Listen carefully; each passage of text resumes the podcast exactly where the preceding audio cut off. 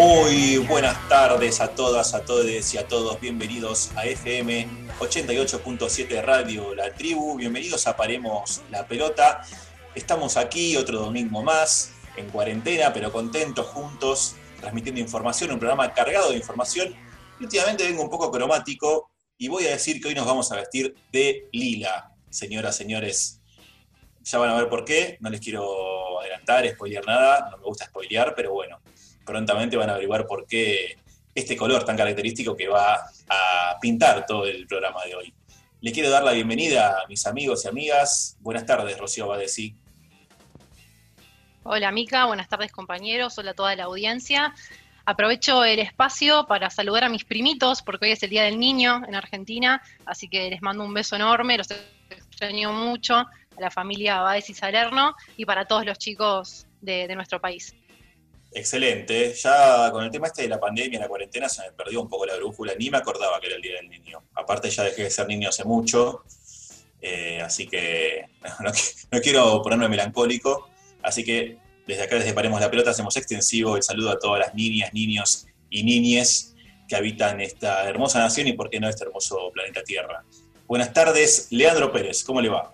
¿Cómo están amigos? ¿Cómo están Radio Escuchas? Muy, la verdad que estoy muy contento, tenemos un, programa cargadísimo de información y yo no quiero ser un poquito eh, pájaro malagüero, medio eh, depresivo, pero también, ya que la semana pasada hicimos un recuerdo sobre la desaparición de Facundo Castro, eh, voy a usar este espacio porque ah, el miércoles pasado se cumplieron dos años de que el prefecto mató a Christopher el Bocharrego, un hincha huracán que fue asesinado a sangre fría por la eh, sí, por prefectura en Parque Patricios, porque el muchacho eh, había comprado una camioneta, no tenía hecha la transferencia y cuando decidió eh, seguir y evitar un control policial fue acribillado por la Prefectura Nacional. se cumplieron dos años del asesinato, el crimen sigue impune, no hay ningún imputado, así que voy a utilizar este espacio para recordar a alguien que si bien no era un conocido ni amigo mío, era alguien habitué de la, de la tribuna de la Bonavena del Club Atlético Huracán, así que nada, voy a utilizar este espacio para recordar su memoria y pedir justicia sobre todo, que sea justicia por el Bocha. Bien, Leon, me parece perfecto el mensaje que, estás mandando. Nos sumamos, por supuesto, a todo lo que son los mensajes de justicia eh, por los casos de gatillo fácil, por los casos de violencia policial extrema lamentablemente se han multiplicado en los últimos años. No, no pensamos que corresponden a ningún gobierno particular, sino que, si se quiere, corresponden al sistema.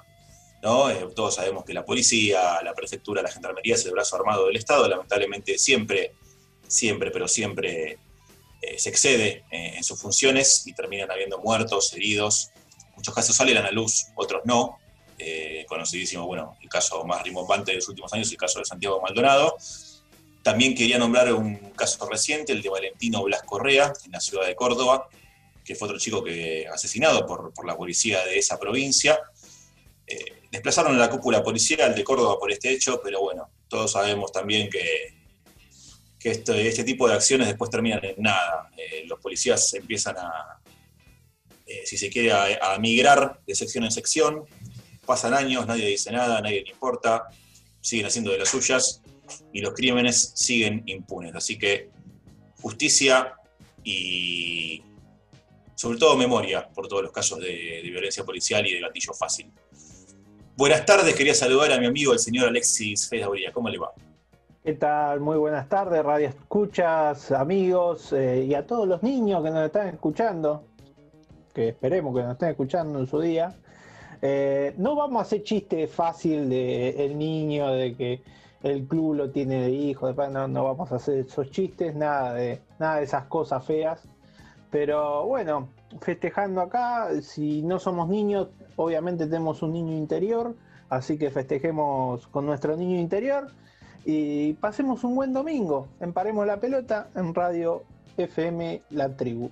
¿Puede decir que el mejor regalo que pueden tener los niños, los niñes, las niñas, hoy es un programón de Paremos la pelota? Sí, sí, que se queden, que se queden escuchando, se van a divertir, se van a informar, les va a gustar. ¿Está de acuerdo el señor Ignacio Solano? Buenas tardes, Ignacio, ¿cómo estás? Buenas tardes, compañeros. Buenas tardes a todos los que escuchan del otro lado. ¿Cómo no estar de acuerdo? Siempre la mejor opción de los domingos es Paremos la pelota. Eh, yo voy a comentar que estoy un poco decepcionado, no decepcionado, pero frustrado porque en los últimos días se dio la eliminación del Atalanta a menos de los petrodólares del PSG. Me dolió mucho porque fue con la forma que se dio. Pero bueno, es también importante destacar que un equipo tan chico y con tan poco presupuesto haya peleado de igual a igual contra uno de los gigantes del mundo. Así que bueno, un, sabor agridulce si se quiere, pero bueno, también reivindicamos al fútbol de Atalanta y, y bueno, nada, eso. Sí, convengamos que a nivel resultado siguió la lógica, pero quizás a nivel desarrollo de partido no, ¿no? Hablamos particularmente del Atalanta porque era como la cenicienta, si se quiere, de los octavos, de los cuartos de final de la Champions League. Eh, lamentablemente, bueno, quedó eliminado por el PSG, pero dejó su marca igual. ¿eh? Yo me imagino que la gente de la ciudad de Bérgamo, donde es oriundo el club, eh, si bien debe tener alguna decepción por la eliminación, estará contenta por la, la performance de su equipo histórica en este torneo, en el torneo más importante a nivel clubes en el viejo continente. ¿Qué te decíamos? Tenemos un programón porque, señoras, señores, tenemos la primera entrevista de Paremos la Pelota. No les voy a adelantar nada, en breve van a escuchar a nuestro primer eh, entrevistado queríamos un poco poner en contexto, ¿no? ¿Por qué se hace esta entrevista? Eh, ustedes saben que en la semana se ha dado una situación muy particular. Eh, un integrante del área de, comunicación, en nombre de la comisión directiva del Club Sacachispas, le ha escrito una carta al señor Martín Guzmán, ministro de Economía, un personaje importante en los últimos tiempos, ya que, si se quiere, personaje principal, ya que fue el líder de, la reestructuración de la deuda externa de la, nación con los bonistas privados. Y esta carta la, escribieron, la escribió de una forma muy particular, en base a unos comentarios que hizo el señor eh, Eduardo Feynman, un lenguaraz del periodismo, habitual eh, hablador fácil, si se quiere, tira mucha, mucha, mucho excremento por la boca, que había dicho que Guzmán contra los, los bonistas es como saca chispas jugando contra River, de forma muy despectiva. A raíz de esto, el área de comunicación le hizo la siguiente carta. Desde Sacachispas Fútbol Club te queremos felicitar por la labor desempeñada como ministro de Economía e informarte que conociendo tu historia personal y profesional, nos puso muy contento que ciertos medios de comunicación nos relacionen con tu persona. Es por eso que te queremos regalar la camiseta más linda del fútbol mundial, obviamente que no podemos ser objetivos con esta valoración. Esta camiseta es el sueño realizado de unos chicos que jugaban en la pelota en la calle, que allá por 1948 se inscribieron en el primer campeonato de Vita y al finalizarlo volvieron al barrio con la construcción de una cancha de fútbol de un club de verdad, al que fundaron el 17 de octubre, como muestra de agradecimiento a quien permitió que pasaran de jugar en los potreros a poder hacerlo en las condiciones adecuadas. Es la misma camiseta que se pusieron muchos que la transpiraban antes de entrar a la cancha. Nuestros jugadores siempre fueron laburantes, Así que antes de jugar un partido o después de entrenar, había que trabajar. También la vistieron miles de jugadores que soñaban con ser campeones. Algunos pocos lo lograron. Incluso algunos fueron campeones del mundo. Lamentablemente para vos, hincha del Lobo, lo hicieron con tu clásico rival, pero bueno, aunque algunos tienen la suerte de nacer exitosos, en Sacachispas creemos que los triunfadores también pueden salir desde abajo, de la cancha de barro. Por eso, esta camiseta representa a todos los chicos y chicas que atraviesan nuestra institución para realizar alguna actividad deportiva. Aunque nos gustaría que sean muchísimos más, sirve para la mayoría de los casos, como única herramienta de ocio y distracción para muchos de ellos. Para nosotros ya es un logro que sean felices jugando en nuestro club. Con eso ya somos campeones. También es la representación de un barrio humilde como Villa Soldati, que históricamente fue y es el más relegado de la ciudad, pero del cual sus vecinos y vecinas se sienten orgullosos y orgullosas, porque a pesar de todas las adversidades siempre le pusieron el pecho para salir adelante. Por eso, si algún día en un picado te pones la de sacachispas, llevará con el orgullo de saber todo lo que representan estos colores, que también va a ser el mismo orgullo que vamos a sentir nosotros porque vos la uses. El orgullo que nos dan que nuestro ministro no le pese la camiseta. Esa es la carta que, le mandó la gente de Sacachispas al ministro Guzmán, a propósito justamente de esto que comentábamos recién, ¿no? De, esa utilización de Sacachispas, si se quiere, como el parámetro o como, como, o como el ejemplo permanente de un club chico, de un club, si se quiere, humilde, que no tiene ningún tipo de chance contra, contra los poderosos, de un club menospreciado o subestimado. Pero bueno, para más detalles de esto, tenemos al community manager del club Sacachispas, el señor Matías Turiasi, le damos la bienvenida Paremos la Pelota. Buenas tardes, Matías, ¿cómo estás? Buenas, chicos. Gracias por la invitación y, dejarme participar en su espacio. No, no, por favor, el gustazo es nuestro. Eh, hacía mucho que teníamos ganas de contactarte. Sabemos lo que pasó, como hemos explicado recientemente, con el tema del ida y vuelta en Twitter y la carta que le escribiste al ministro de Economía, a Martín Guzmán. Así que queríamos básicamente hablar un poco con vos, que nos comentes este, cómo nació esto, ¿no? De este ida y vuelta político, si se quiere político, deportivo. Pero primero queríamos empezar por tu entrada al Club Sacachispas. ¿Cómo, cómo llegaste al, club, a la institución? Bueno, al club primero entré como hincha, ¿no? Siempre desde, el lado de la tribuna, eh, ya hace varios años, eh, pese a que yo no vivo en Soldati, familia es de Soldati, Pompeya, así que estoy cerquita. Eh, y nada, mi hermano siempre de chico iba a la cancha, después yo de grande empecé a ir más.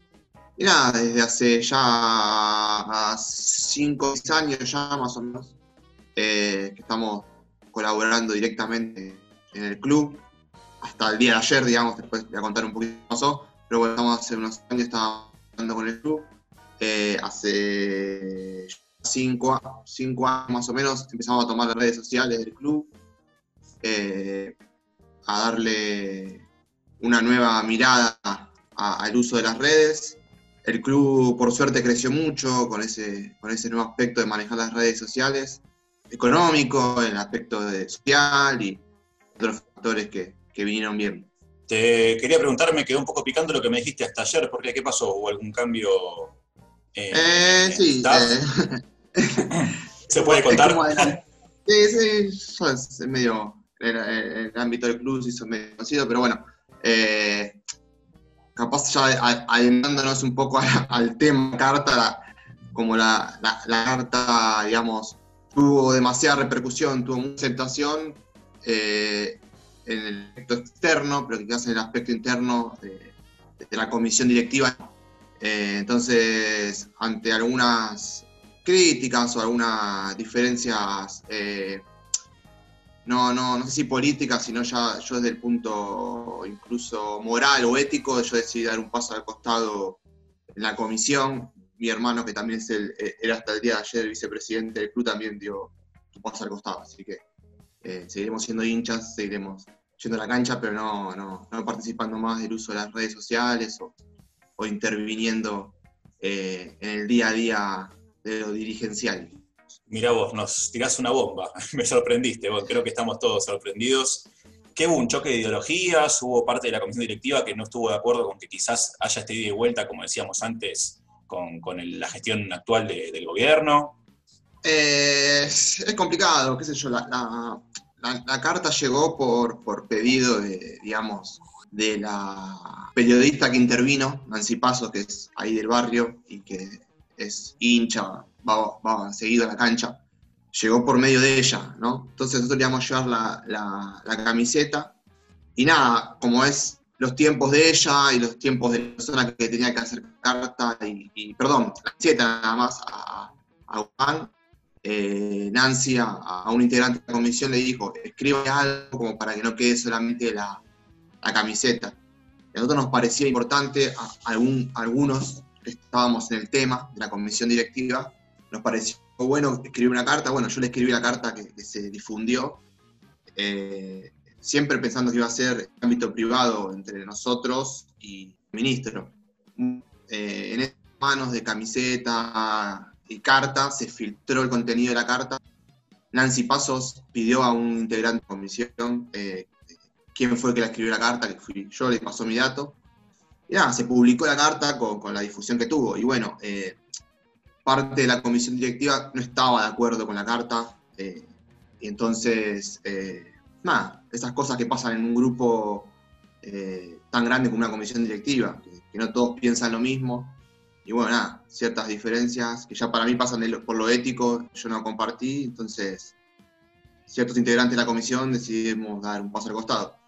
Bien, originalmente entonces la carta tenía que ser privada, o sea, no tenía que difundirse técnicamente, o sea, a priori. Eh, no, el tema es que como la escribí yo, eh, yo capaz cometí el error de poner comisión directiva, a, digamos, a pluralizar la, la carta, eh, pensaban lo que estaba reflejado en la carta, eh, que explícitamente lo dije después encima, no, es que estamos eh, suponiendo, me plantearon y plantearon a, otros dirigentes que no estaban de acuerdo, estaban completamente de acuerdo con la carta, entonces llegó a esa diferencia, esa rispidez que, bueno, muchos decidimos alejarnos del club. Creo que la sirvió para darle visibilidad al club y a la situación de muchos clubes de barrio. O sea que eh, creo que más allá de lo político, creo que hay que entenderlo como eso, como una oportunidad de, que el club se visibilice, la, situación del club. Y creo que para, mí hay que tener mucho más en cuenta es la respuesta de, Guzmán, más que la carta que, nosotros enviamos. Porque no, creo que es importantísimo que un ministro de Economía eh, conteste lo que ha contestado él. Me pareció eh, no sorprendente porque sabíamos eh, la historia tanto personal como profesional del tipo, por eso nosotros también hice, hice, hice personalmente la carta conveniencia de otros chicos de la comisión, pero realmente creo que lo más importante es la respuesta de Guzmán. ¿Cómo estás, Matías? Leandro te habla, buenas tardes. ¿Todo bien? Te paso una pregunta. ¿Vos crees que este, el descontento de parte de la comisión directiva hacia la carta se debió por el destinatario de la misma? Obvio, obvio. Sí, sí, sí. Fue explícitamente por eso. Creo que deberíamos mandado, no sé, a, otra persona capaz no le molestaría, o a, otro ministro de, Economía quizás. También la carta nace desde, desde una burla y un maltrato por parte de un grupo de periodistas hacia el club no, es que nosotros quisimos figurar y nos quisimos colgar de fama de alguien. Nosotros salimos hace un mes al maltrato hacia el club. ¿Qué, sentiste cuando escuchaste esa, al inefable Eduardo Feynman hablar tan despectivamente del club que vos amás y que yo por sentirme un poco parte del barrio también, ¿no? Uno cuando crece en la zona, Lila lo, lo aprecia un montón, lo va a ver, es inevitable ir a ver a Saca y escucharlo, cómo se, se ninguneó, de mi parte, a mí me dolió, no me quiero imaginar qué sentiste vos y todos los pies del barrio. Eh, mirá, esto nosotros, yo por suerte no miro esos programas de televisión, pero eh, nos llegó un de, de, uno de los chicos del barrio puteando la televisión, digamos. Realmente el video nos llegó a, un grupo que tenemos entre varios hinchas de saca, nos llegó por uno de los pibes puteando a, a Feynman realmente. Eh, y sí, nos dolió, porque nosotros estamos acostumbrados que nos usen en el ámbito deportivo, eh, nos usen como ejemplo de, un equipo chico, un equipo que también es algo que es, real. Nosotros somos un club de ascenso humilde, es entendible que capaz cuando Boca juega mal o River juegue mal, nos digan no le ganamos ni a Sacachispa, no, o esto se cree en Sacachispa. Eso, eso es normal pero creo que lo que me pasó a mí, lo que le pasó a muchos chicos y a muchas chicas hinchas del club, que sentimos una crítica ya incluso de carácter social, ¿no? Porque no es que dicen eh, eh, Guzmán es sacachispa, sino dice Guzmán es sacachispa, un club de barrio, dice, como que como si el barrio fuera algo despectivo, ¿no? Como si un club de barrio fuera algo malo, negativo. Y eso creo que eh, es lo que enojó a muchos de nosotros, no enojó, pero nos, dio ganas de salir a, responder a muchos de nosotros. Eh, si me permiten, compañeros, quiero hacer una pregunta, Matías. Eh, bueno, primero, gracias por el espacio. Soy Ignacio Solano. Y te quería preguntar eh, que si nos puedes contar un poco del rol social que desarrolla el club en la zona sur de la capital federal, el rol que está desempeñando ahora en este contexto tan particular de la pandemia. ¿Puedes contarle un poco eso? El club es fundamental para el barrio. En el club no, los chicos del Babi Fútbol eh, es fundamental. Eh, no se le pide nunca que pague una cuota si no puede. Mismo la casa, que no puede pagar entrada, entra. Eh, somos un club que queremos que es posible el barrio, no, no al revés, vivir del barrio, sino para el barrio. y ahora en la, cuarentena, también en esa función social, muchos chicos de la comisión y de la subcomisión del hincha organizaron olla popular, todos los domingos están haciendo ollas. Eh, y nada, y hay otro proyecto a largo plazo que también involucra a todos. Hola Matías, ¿cómo te va? Te habla Alexis Fais. ¿Qué tal? ¿Cómo estás? Muchas, muchas gracias por participar con nosotros. Eh, te quería hacer una pregunta. Eh, ¿Cómo vivieron los últimos cuatro años de lo que fue el gobierno anterior con el tema de, quita de subsidio a la electricidad? Porque generalmente un club que no es de primera lo, sufrió más y lo sufrió muchos clubes de barrio en toda la ciudad y en el conurbano. ¿Cómo vivieron todo, todo ese tiempo? Y como el resto de los ciudadanos y ciudadanas de nuestro país, se nos complicó mucho. Eh, se nos complicó mucho todo, todo, todo. Eh, el aumento de todo, eh, tanto de los servicios como de, los gastos de comida para la concentración de los jugadores, no sé, materiales para el arreglo de la cancha, todo, todo, todo. Se nos complicó como a todos.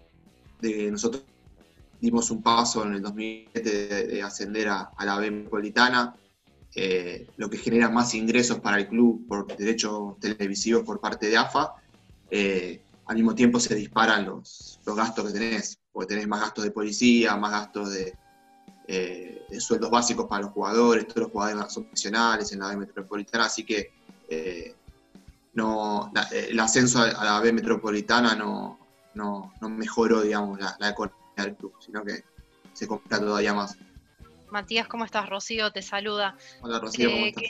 te quería preguntar en este contexto de pandemia, ¿qué es lo que más necesita Sacachispas hoy en día? Por si nos está escuchando alguien que quiera colaborar, eh, ¿qué es lo que más están precisando? No, bueno, los, ya le paso, digamos, el Facebook de, los chicos de la Subco del hincha Sacachispas, se llama así, Subco del hincha Sacachispas. Eh, nada, todo lo que sea alimento no perecedero, aunque a veces se necesita carne y alguna que otra fruta y verdura, eh, para acompañar las ollas populares que están haciendo todos los domingos. Creo que eso hoy es lo, que se necesita para seguir colaborando con la gente del barrio, principalmente. Excelente, bueno, vamos a dejar obviamente la dirección de Facebook o cualquier dirección de utilidad en nuestras redes.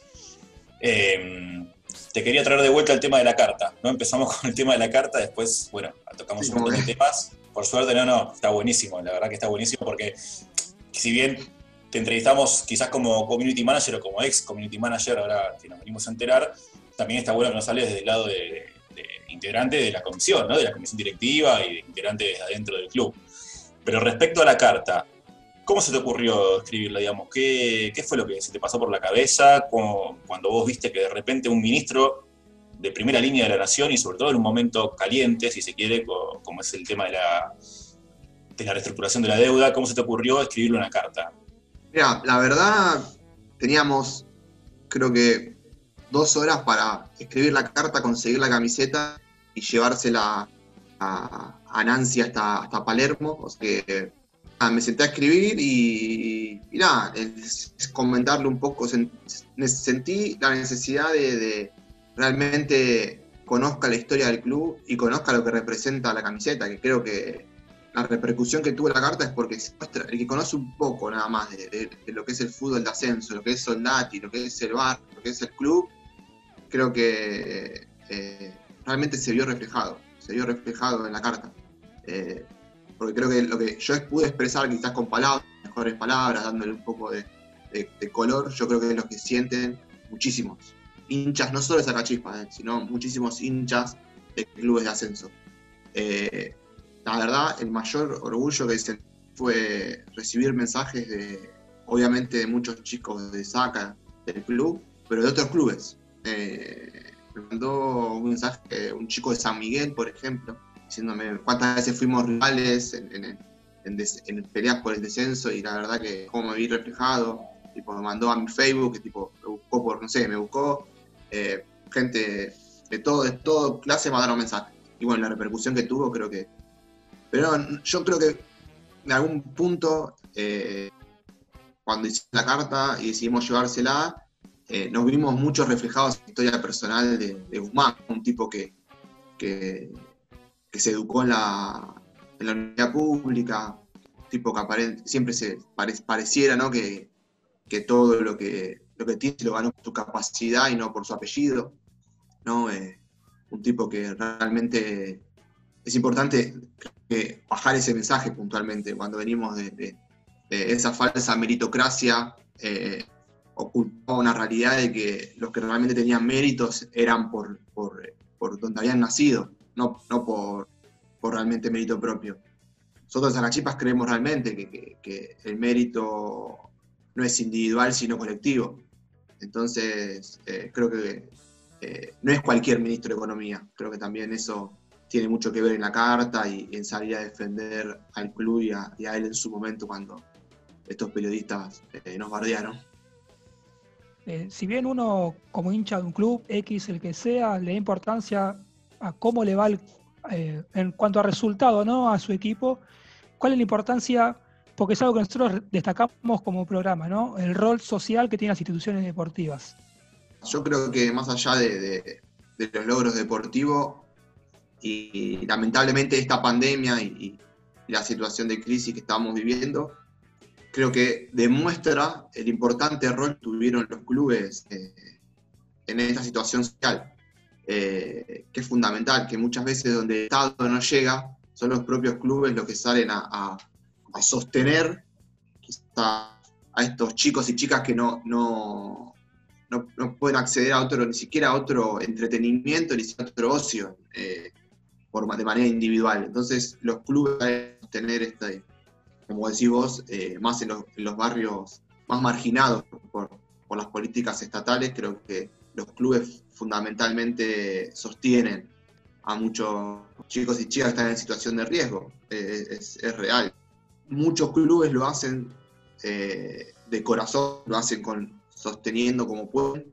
Son más las ganas que la capacidad económica de los clubes. Estaría bueno que haya, y creo que, lo va a ver, eh, porque creo que, esto se va a estar dando con el tiempo, que haya una articulación entre el Estado y los clubes para que se utilicen como una herramienta también, un, brazo más del Estado para que se pueda seguir sosteniendo a, todos los chicos y chicas que quieran practicar deporte, que creo que lo más sano, saludable, tanto para, para lo que es eh, la salud propia de cada uno como para lo, social, ¿no? Creo que eh, el que pasó por un club en su infancia o en su adolescencia, creo que establece lazos con sus pares que, son muy fuertes. Y también de identidad barrial, ¿no? Creo que construir la identidad barrial de, un club de, para hacer deporte, ya sea de fútbol, de, cualquier, es importante para construir reconocimiento de, su identidad propia, ¿no? Reconocerse a sí mismo lo que es. Creo que está bueno también eso.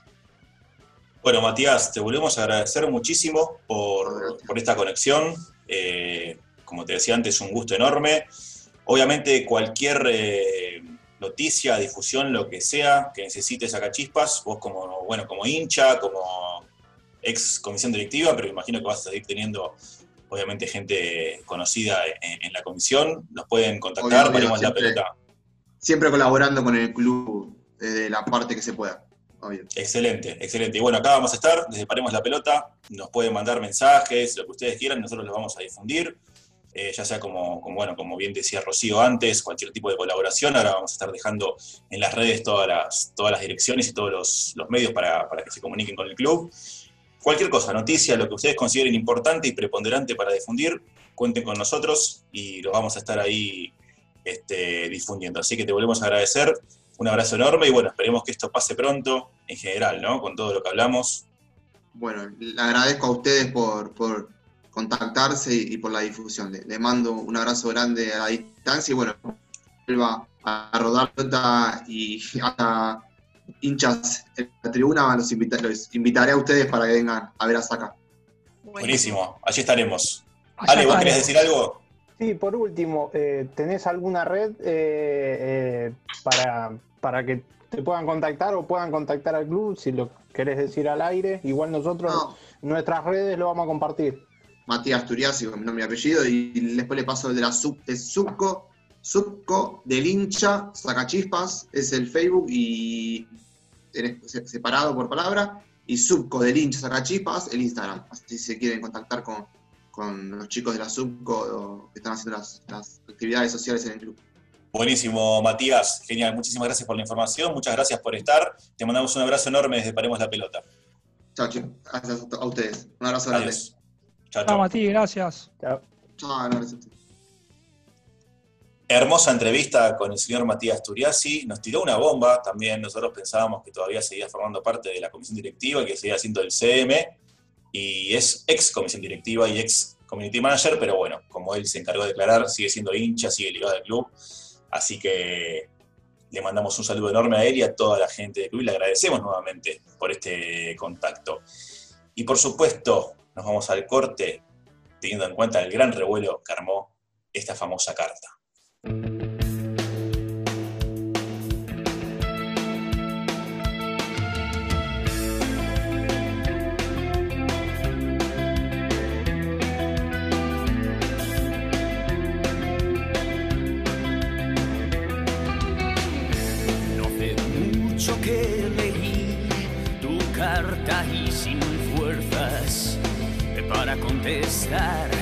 pedazos al viento nos separarán. Pondré casa en un país lejano para olvidar ese miedo hacia ti, este miedo hacia ti.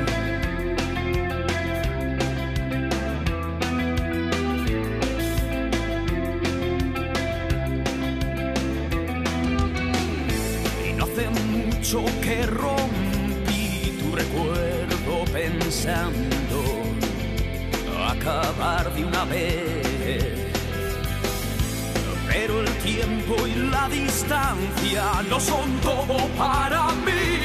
Siempre hay algo que me hace volver. Siempre he escuchado, ya no te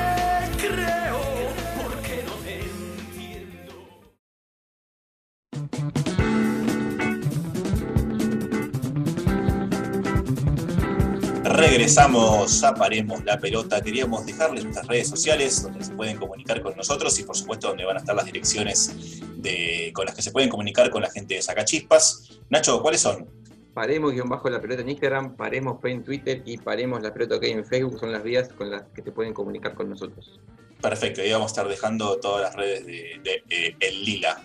Si me permitís, eh, Mica, eh, quiero saludar a quien fue el vehículo conductor que nos permitió hacer la entrevista con Matías, el señor Maximiliano Juárez.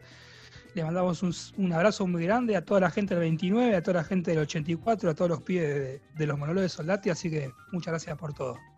Perfecto, sí, como no te voy a permitir. Un saludo enorme y un abrazo grande para todos ellos que seguramente nos están escuchando atentamente. Y mientras escucho atentamente, percibo cómo desde el fondo viene la música del Averno. Señoras y señores, bienvenidas, bienvenidos y bienvenides a FM 88.7 Radio La Tribu. Bienvenidas, bienvenidos y bienvenides a Paremos la Pelota. Sean ustedes muy bienvenidas, bienvenidos y bienvenides a Rebeldes con Causa.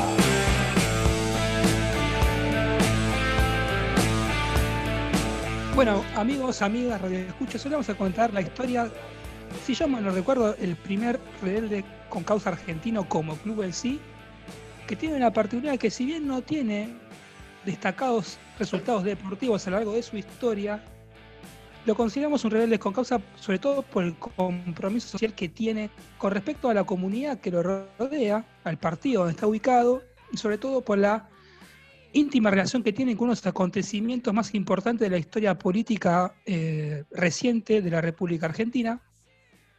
Hoy vamos a comentar la historia del Club Social y Deportivo Central Ballester. El club fue fundado un 26 de octubre de 1974. El que lo conoce por nombre sabrá que es un club histórico de la última categoría del fútbol argentino, la primera D. Por su ubicación geográfica, es uno de los pocos clubes del fútbol masculino de Argentina que marcó un posicionamiento político con respecto a la última dictadura cívico-militar y a la violencia de género. Vamos a contar un poquito la historia de lo que es la, la historia deportiva del club. La génesis del canalla, que como se lo conoce por los colores similares a los del Club Atlético Rosario Central, la génesis del canalla se puede rastrear hasta el año 1920. El Club Atlético Central Argentino fue el antecedente que dio forma a lo que después se conocería como Central Ballester. Este club de gran trayectoria, no por sus logros, sino por la extensión temporal de su duración, en las últimas categorías de fútbol argentino, decidió en 1974 no participar más de torneos de fútbol y convocar a una asamblea para aprobar la desafiliación del club de los torneos de AFA. Esto si quieren después lo podemos discutir en torno a lo que es la democracia participativa y cómo están constituidos los clubes de fútbol en Argentina, ¿no? Donde en una comisión directiva de unos pocos deciden cuáles son los designios y el futuro del club. Básicamente lo que querés decir, Lean, es que dejaron de jugar en, en el fútbol argentino, ¿no? O sea, si no estás afiliado en AFA, no jugás, básicamente, desapareces. De- decidieron dejar de participar en torneos de AFA por voluntad propia, ni siquiera por un motivo económico, solamente quisieron desafiliarse y en la mesa, en esta comisión directiva, en esta mesa chica, promovieron esto y vamos a contarles cuál fue eh, el resultado final de esta, de esta reunión a favor de la desafiliación o no. Hay un grupo de socios, mejor dicho, que no estaba de acuerdo con la desaparición del aspecto deportivo y sobre todo lo que refiere a lo, que es el fútbol de Central Ballester. En ese momento, Atlético Central Argentino. Por eso, el 26 de octubre de 1974, como herramienta para continuar con las actividades deportivas, una serie de socios deciden escindirse de la institución madre y formar el Club Social y Deportivo Central Ballester. La afiliación a la AFA fue relativamente rápida porque el presidente electo, el primer presidente del club, Rafael Bávaro, tenía una gran relación con quien era el presidente del Club Atlético Huracán y máximo exponente del AFA en ese momento, David Bracuto, quien fue el máximo eh, dirigente de la institución madre del fútbol argentino hasta que fue desplazado por Alfredo Cantilo cuando se concretó el golpe de Estado de 1976. Así se convirtió en ese momento en la entidad más joven en afiliarse a la Casa Madre del fútbol argentino. Un año antes del golpe de Estado y uno posterior a la fundación del club, Central Ballester comenzó su periplo en la Primera D. Desde su comienzo en la categoría, Ballester se caracterizó por llevar a cabo campañas un tanto irregulares, tanto es así que en 1988, 14 años después, sufre su primera y única desafiliación. Después de una década de volver a disputar la categoría, debieron pasar seis años para entrar en la época más gloriosa del canalla. En la temporada 95-96 logró consagrarse campeón de la apertura, lo que le da la posibilidad de disputar la final por el ascenso a la primera C. El partido definitorio fue contra San Martín de Bursaco y Ballester pudo repetir el 0-1 logrado en escalada, eh, ya que San Martín hizo de local en la cancha de Talleres, cuando se impuso por 2 a 0 de local, declarando el ascenso de categoría para el club de José León Suárez. En su primer temporada en la nueva categoría, el equipo hizo una decente campaña en el torneo de apertura, culminando la mitad de la tabla. En clausura fue una verdadera pesadilla para Ballester, porque a su pésimo andar deportivo se le sumó una serie de incidentes en los últimos partidos del torneo que decantaron en una quita de puntos que lo condenaron al descenso. Desde su retorno a la D, el club realizó buenas campañas entre las que se encuentran el subcampeonato Apertura del 2000 y un par de semifinales del torneo reducido. Pero a partir del 2005, desgraciadamente, el rendimiento deportivo de Ballester cayó significativamente. Pese a esto, el legado del canalla y sus hinchas va por otro lado. Su ubicación geográfica tiene mucho que ver con esta perspectiva político-social que se apropió el club en los últimos años. Corrido por la pobreza y las necesidades, Central Ballester tuvo sede siempre en la zona y una cancha en la Villa La Carcova, pero la necesidad de un pedazo de tierra pudo más y el terreno fue invadido por los vecinos del barrio. Hoy en día, en esta época, construye un nuevo predio en Zarretea y Camino del Buen Aire, donde incluye a los pibes del barrio a través del deporte. Vamos a contarles ahora la historia del compromiso que tiene el club para con la gente del barrio. Franco Almirón y Mauricio Arce Ramos, de 16 y 17 años respectivamente, eran dos pibes de la Carcova que fueron rematados por la policía bonaerense en las vías del Mitre cuando habían ido a conseguir alimentos de un tren descarrilado. Esto fue un 3 de febrero del 2011. Los dirigentes de Central Ballester pensaron cómo reivindicar la pertenencia al barrio y ahorrar su memoria histórica. Y para eso se valieron de un acontecimiento importante en la historia argentina de, los, de las últimas cuatro décadas, podemos decir, porque a los dirigentes del club se les ocurrió la idea de crear una camiseta alternativa que recuerda a los fusilados del 56, lo que se conoció como Masacre de José Lon Suárez, camiseta que el equipo lució en el campeonato de la Primera D. el diseño de la casaca partió de un óleo del, pintor Francisco de Goya que ilustra los fusilamientos de las tropas de Napoleón en España. Vamos a comentar un hecho anecdótico. Esa pintura fue utilizada en una de las ediciones de Operación Masacre y también inspiró la tapa de, un disco eh, mitológico de Los Redondos, Bam Bam, Estás Liquidado. Y fue esta pintura eh, la que dio origen a la figura del hombre que extiende su brazo mientras los ejecutores apuntan sus fusiles desde ambos lados, eh, ilustración que el club utilizó en la parte frontal de su, de su remera en conmemoración a la masacre de José Lon Suárez. Recordar la masacre de José Lon Suárez es también repudiar a los golpes militares y a la violencia institucional que continúa matando pibes como lo de la Villa La Carcoa. Cada vez que los futbolistas de Central Ballester salieron a la cancha, representaron lo más genuino del fútbol. El amor por los colores del club, pero también el juego limpio. A la historia, a los socios e hinchas que día a día ponen en práctica la solidaridad más genuina que es darle una mano al otro, y a un colectivo social que no olvida a sus mártires porque la única forma de construir una sociedad democrática, plural y solidaria es con memoria, verdad y justicia. En el marco de la presentación de esta iniciativa, los jugadores saltaron a la cancha con los nombres de los siete sobrevivientes del fusilamiento de los basurales de José Lón Suárez y además se contó con la presencia de uno de ellos, Juan Carlos Lizaraga. Hace dos años, en el 2018, en conmemoración al 8M, el club oriundo de José León Suárez abandonó sus tradicionales colores azul y amarillo para adaptar el violeta, el repudio a la violencia de género que sufren eh, desgraciadamente muchas de nuestras compañeras. Además, la nueva camiseta se pudo leer claramente la leyenda ni una menos. Ezequiel Rodríguez, diseñador gráfico, hincha, dirigente y propulsor de estas dos iniciativas, le manifestó a Tiempo Argentino en una entrevista lo siguiente. Este mensaje que se instaló hace unos años es una construcción colectiva a la cual adherimos y creemos que su mensaje tiene que ser transmitido a todos los ámbitos que se pueda. Ambas iniciativas surgieron como un método para tejer lazos con la comunidad debido a que el club, desgraciadamente, aún no cuenta con una sede social y un estado propio. Que también eh, viene un poco eh, de la mano con lo que hablábamos con Matías hace un rato, ¿no? De la, de la precariedad institucional a la que están sometidos los clubes de ascenso, cómo están olvidados por la Casa Madre del Fútbol Argentino, que únicamente le da representación y insumos para que los clubes se desarrollen, únicamente los clubes más importantes, los de la primera división, y se olvidan del rol social que tienen los clubes más chicos, los clubes de barrio, como, como son Central Ballester y Sacachispa, ¿no? Aparte, convengamos que los actos de memoria ¿no? respecto a la dictadura, respecto a, diversos hechos sociales, políticos, siempre se dan en el contexto de equipos justamente ¿no? de, las, categorías menores del fútbol argentino. Es muy difícil y es muy esporádico eh, un equipo de primera división, menos que menos un equipo grande, si se quiere, de primera línea, rememorando hechos históricos, ¿no? que tienen que ver con la vida política y social de este país.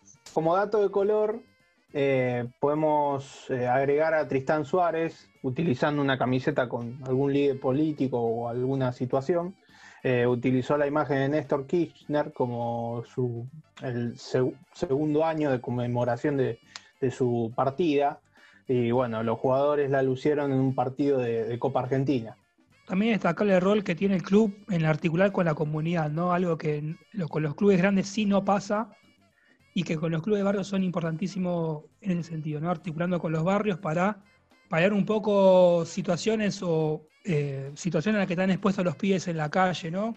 Es muy importante el rol del club en ese momento, en ese sentido de sacarlo de ese contexto y nada, que el pibe tenga una actividad deportiva como para evitar la menor cantidad de tiempo posible en la calle, con lo que eso conlleva. Entonces destacable de ese, de ese aspecto el rol de Central Ballester y de muchos clubes eh, del ascenso argentino y clubes de barrio que la están peleando ahora mal, la están pasando mal y que es necesario que vuelvan a tener su, vida diaria para que muchos pibes eh, nada, encuentren un, una, escapatoria a este contexto bastante peculiar que estamos padeciendo. Totalmente, León. estaría bueno que las, que las instituciones madres, la AFA, los gobiernos, un poco más de bolilla a este tipo de clubes que tan importantes son para la vida social. Eh, queremos sinceramente que, que estos clubes de barrio dejen ser fusilados que apenas sobreviven.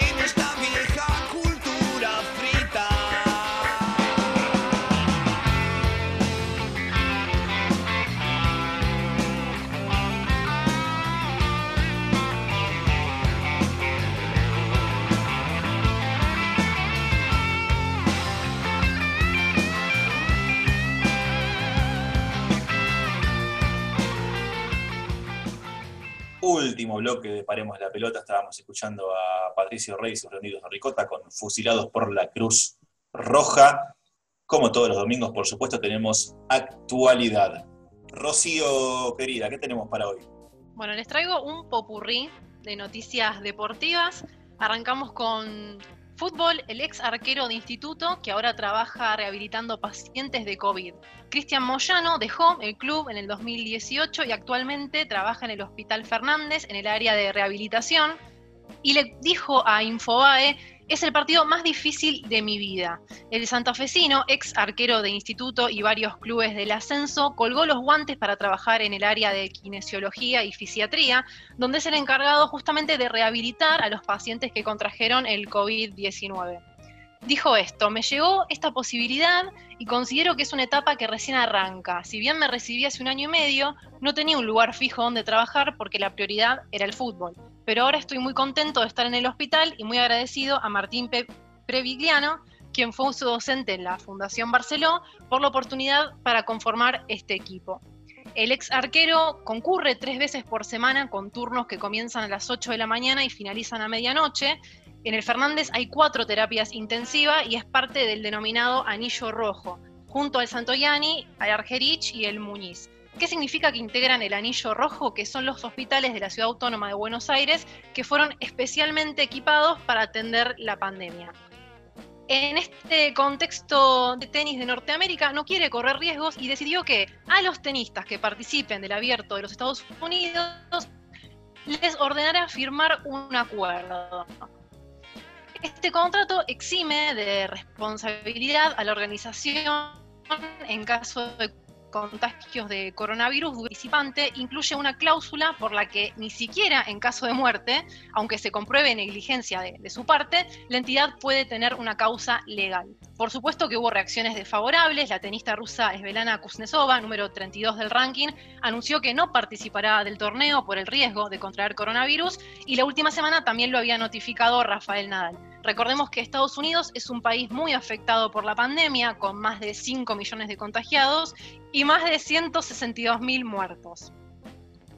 Nos vamos al país nipón. Luego de un año difícil, la nadadora japonesa Rikako Ike volverá a competir después de exactamente un año y medio de tratamiento que le permitió superar una leucemia. La atleta volverá a competir a fines de agosto. A los 20 años y muy esperanzada, empieza su camino hacia los Juegos Olímpicos. La especialista en estilo mariposa es una de las mayores promesas de Japón para subirse al podio en la cita olímpica. Desde febrero del 2019 y que tuvo que ser hospitalizada y hacia fines del año pasado fue dada de alta y empezó a recuperar su mejor forma física para regresar a la competencia. Por eso, el 29 de agosto volverá a zambullirse en la piscina del centro de natación de Tatsumi en la carrera de 50 metros estilo libre. Rikako ya logró un récord con seis medallas doradas en los Juegos Asiáticos de Yakarta en 2018. Ahora el objetivo de la nadadora es aumentar la rutina y sumar competitividad después de haber pasado mucho tiempo en el hospital sometiéndose a diversos tratamientos médicos. Así que bueno, nos alegramos de, de esta recuperación. Y por último, volvió el fútbol masculino. ¿Y qué pasó con el femenino? Luego de la reunión que se llevó a cabo en la AFA el 5 de agosto, se decidió volver a juntarse el 20 para resolver la fecha en que el fútbol femenino comenzará los entrenamientos. Las intenciones serían que empezaran a trabajar a principios de septiembre. El objetivo era que tanto el fútbol masculino como el femenino volvieran el 10 de agosto, pero las desigualdades aparecieron una vez más. Sacando los clubes más poderosos del país, muchos de los equipos del fútbol femenino no cuentan con los recursos económicos y la infraestructura necesaria para poder cumplir con el protocolo establecido por la AFA. A eso hay que sumarle que muchas de las futbolistas utilizan los medios de transporte públicos para poder trasladarse hasta las prácticas y con los transportes reservados para trabajadores esenciales, obviamente, se hace imposible que puedan llegar. En el encuentro se pasó a un cuarto intermedio con septiembre como el mes para que las jugadoras vuelvan a las prácticas. Y con respecto a los hisopados para descartar la presencia justamente de coronavirus entre las deportistas, la AFA se haría cargo de los costos de los testeos para todos los clubes de la primera división femenina. Me mata eso de se haría cargo, o sea, todavía ni siquiera está confirmado que se va a hacer cargo de los hisopados. Exactamente, es lo que se espera. Bien, bueno, esperemos que el Aría se convierta en se va a hacer cargo. Ale, ¿qué tenemos ahí? Sí, tenemos unas novedades pastillitas del boxeo. Vuelve a pelear Maravilla Martínez.